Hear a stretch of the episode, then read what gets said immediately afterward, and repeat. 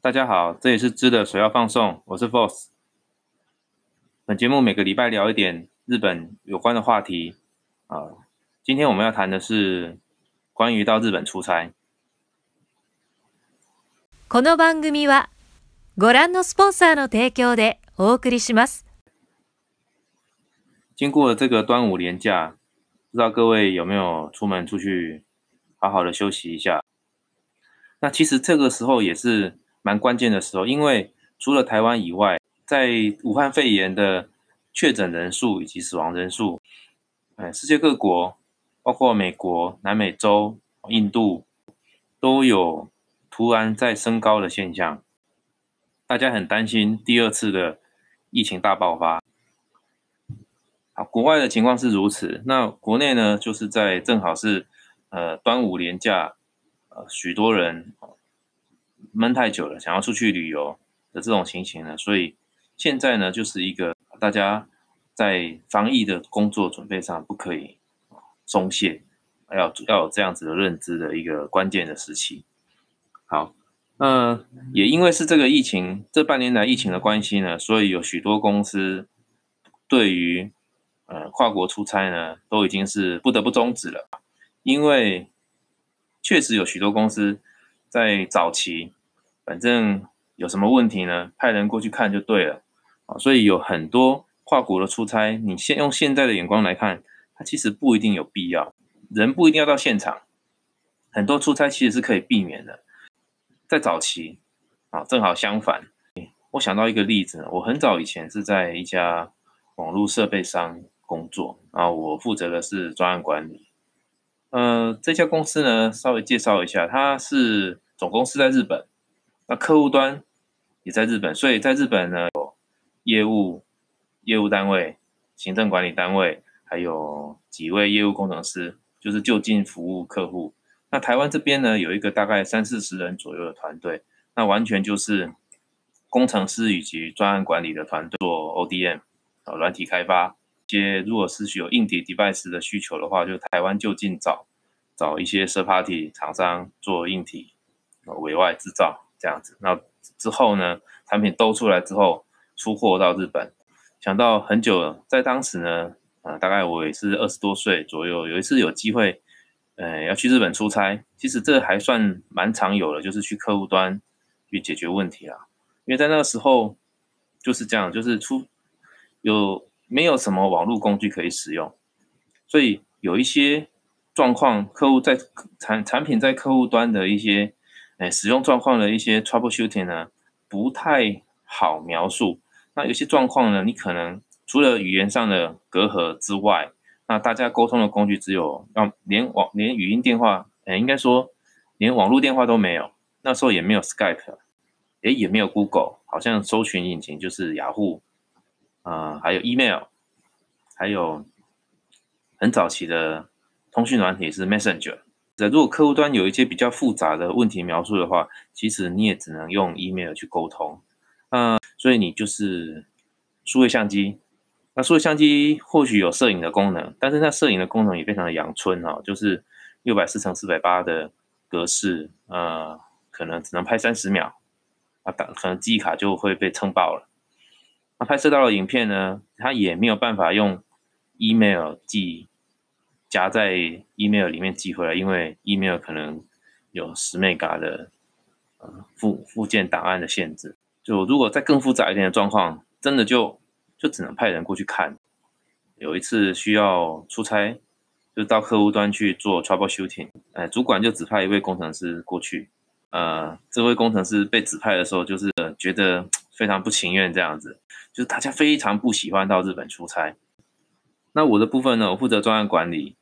我会跟工程师一起过去，也顺便做现场的做做翻译的工作。太懂，说大家怎么好像非常的不愿意到日本出差，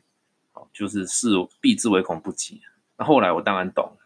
后来也当然知道说，当时的我实在是太年轻了，太好傻好天真这样子，觉得觉得哎哎到海外出差感觉还不错啊，想看看这是一个什么状况啊，而且还可以到日本去，说不定。这个在空闲之余还可以四处走走。现在想起来真的是太傻太天真了哈。那在出差之前，我还是问一下说，哎，大家好像对很很不想出去这样子哈，所以就有一位嗯资深的同事跟我讲过一个故事，在我到职前半年，曾经发生一个很很奇怪的状况，也是客户端有一个需求，当时是这样，我们有一个网是网络设备出货，有 p y r o n 的一个出货到客户端三百件了，有三百 piece 的产品就寄到日本，那当然出货前一定我们这边的。这个做 QC 的同事都有测试过，基本上测试三百三百 piece 测试过之后，然后出货到日本。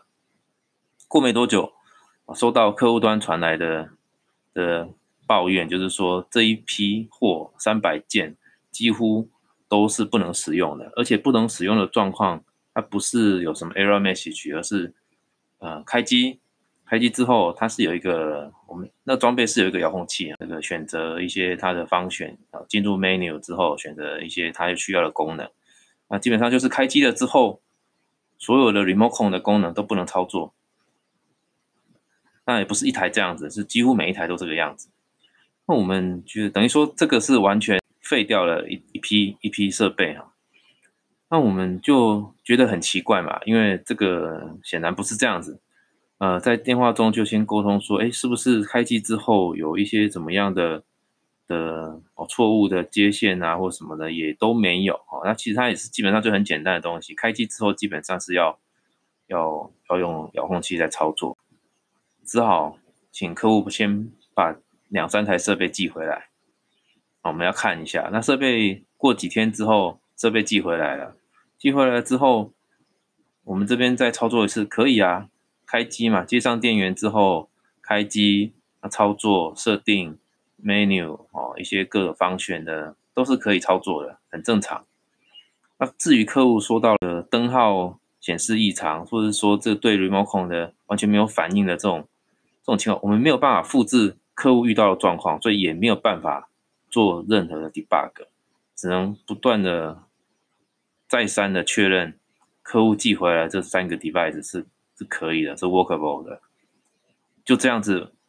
不知不明所以的也也知道寄回去啊，啊，顶多我们是在现场自己我们操作的过程当中，啊，在拍摄影片，啊，烧成光碟，寄回去给客户，说，哎，就是这样子操作。那寄回去之后，过了几天，客户端又回应过来，就是他们没有办法。寄回去的东西还是不能操作的，东西是坏的。那这个时候就觉得很很诡异啦，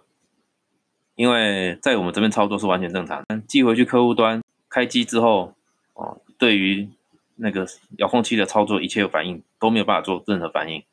那我们就就没有办法，在在当下只能只能不知道客户怎么操作，但事实上操作也不复杂，只好好派两个工程师。到日本去，去实际上看一下到底是怎么回事哈。那这个就是有人说，就人家说什么米干啦、贵干最好的，然后怪怪哈。哎，确实是这样。那时候觉得，哎，是不是真的就是这样子啊？在台湾操作一切正常的设备到日本去完全不能操作，难道是因为跟纬度有关吗？这其实也不可能。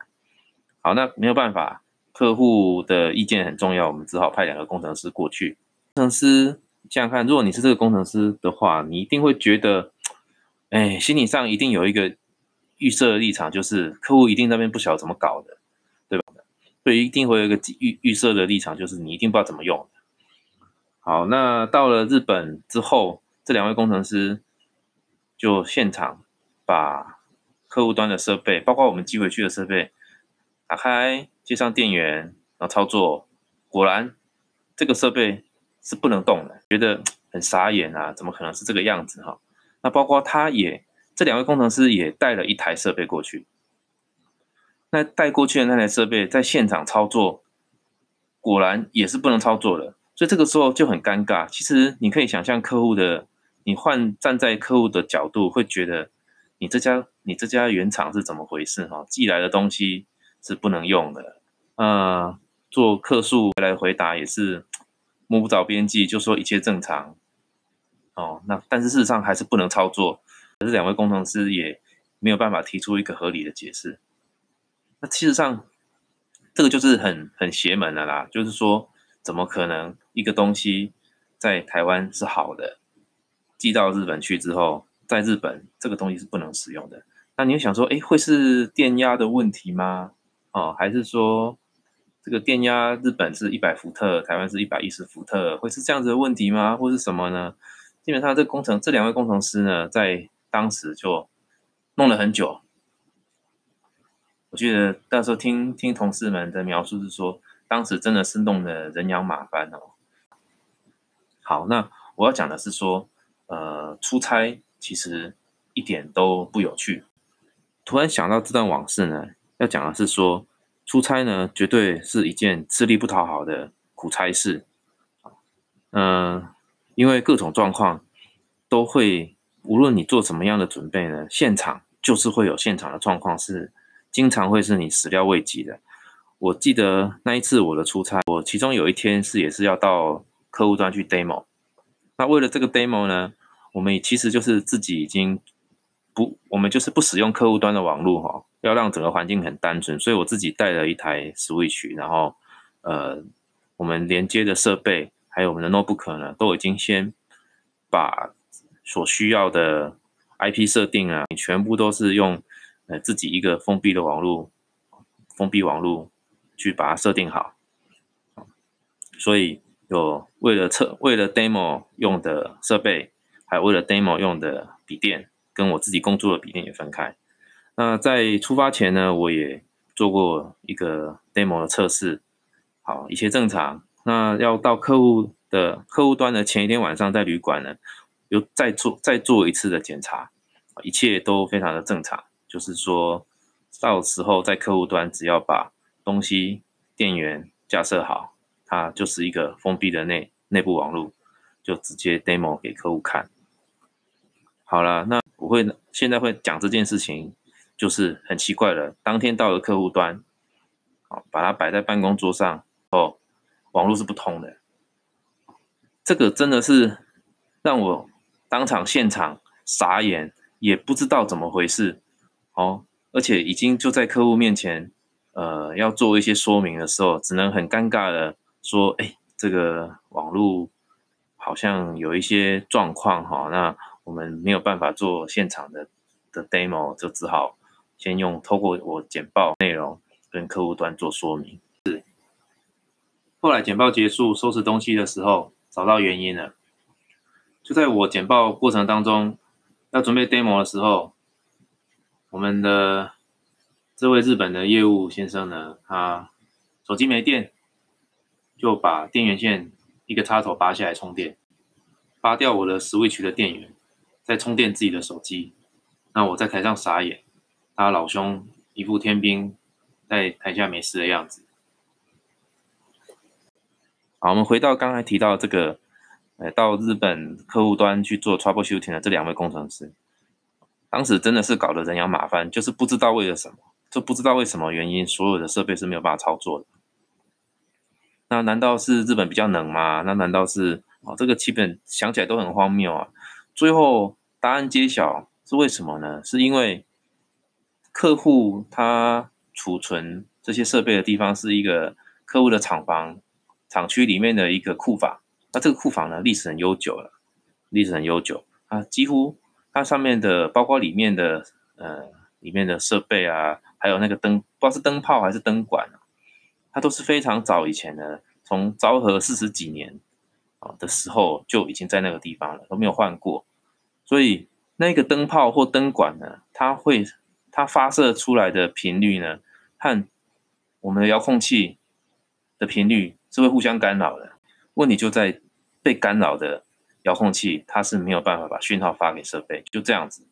也才会因为也因为如此，才会说东西在客户在测试的时候，所有的东西都没有办法正常的操作，但是寄回来台湾，我们操作是一切正常的，那我们又再寄回去，包括我们自己重新带过去的设备，在现场也都不能操作，因为现场这个昭和四十几年的灯管，它的频率会干扰我们的遥控器。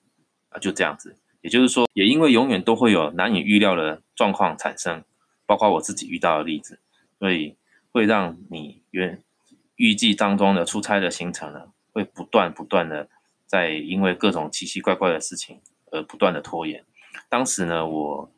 这一次的出差呢，我是住在隔壁就有一个蛮大间的一个 Big Camera 哦，这种山西山西卖场 Big Camera。我想说，我在接下来这个礼拜的时间，我住在这个商务旅馆呢，我总有一天可以到隔壁的 Big Camera 来看我有想买的东西。后来事实证明，这七天，接下来这七天呢，我没有一天是在比库卡梅拉关门之前回来的，就这样子一直每天就是没日没夜的出差解决各种状况，一直到整个行程结束回台湾。好，不知不觉呢就讲了一段时间了。呃，我下个礼拜再来分享当时这一次在日本出差的这个礼拜呢是过了怎么样。呃，刻骨铭心的一周。好，今天节目到这里，谢谢大家。